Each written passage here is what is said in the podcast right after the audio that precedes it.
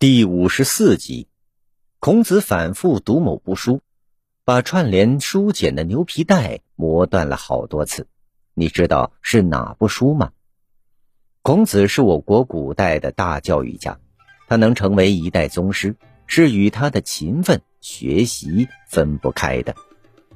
据历史记载，他曾为了读《易》这本书，把串联这部书简的牛皮绳子都磨断了好多次。这也就是后世读书人所津津乐道的“韦编三绝”的典故。历史记载，孔子婉而喜义，续彖、细、象、说卦、文言，读易，韦编三绝。曰：“假我数年，若是我于易，则彬彬矣。”是说孔子晚年的时候，喜欢上了读易。并且还亲自为易做了彖、细、象、说卦、文言等多篇注解。孔子读易是非常用功的，致使尾编翻断了多次。尾指熟牛皮，在孔子的时代，纸还没有发明，当时的人们在书简上写字或刻字，然后用熟牛皮绳把书简编连起来，称之为尾编。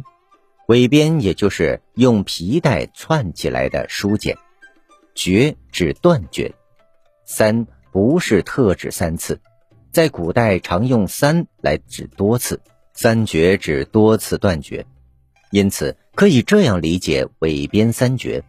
孔子因为反复的读《易》这本书，不停的翻竹简，以致编连竹简的牛皮绳多次断开。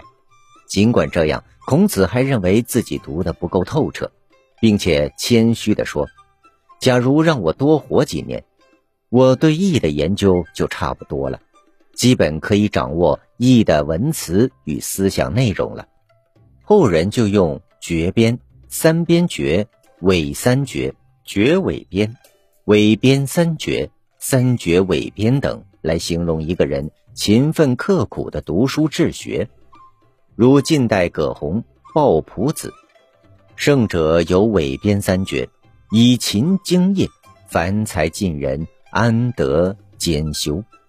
是说像孔子这样的圣人，还这么勤奋的读书，常人就更应该如此了。刘禹锡《宋前进士蔡京复学纠科》中也有这样的句子：“一是世间能复刻，更攻窗下绝编书。”这句诗是赞扬蔡京的勤奋好学，他已经是写文章的高手了，但仍然勤奋读书。